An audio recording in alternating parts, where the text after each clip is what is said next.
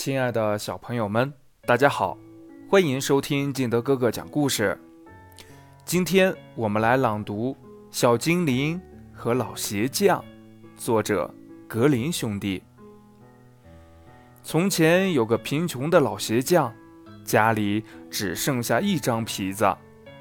一天，他把这张皮子裁剪好，就上床休息了。第二天一大早。他正准备工作，却发现一双已经做好的鞋摆在桌子上。过了一会儿，一位顾客走了进来，一见这双鞋子就爱不释手，便出高价把它买下来。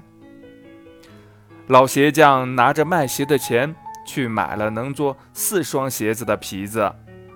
第二天，他发现桌子上摆着四双漂亮的鞋子。不一会儿，这四双鞋子又被人买走了。靠着这神秘的帮助，没过多久，老鞋匠便赚了很多钱。鞋匠和老伴儿感到很奇怪，他们决定偷看个究竟。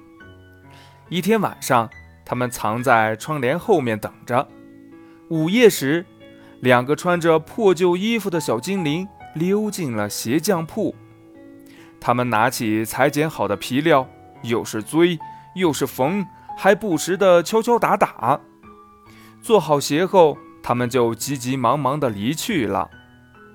第二天早上，老鞋匠和老伴儿决定给两个小精灵做套新衣服来感谢他们。午夜时分，两个小精灵又来了。他们做完鞋，高兴地穿上漂亮的小衣服，蹦跳着离开了鞋匠铺。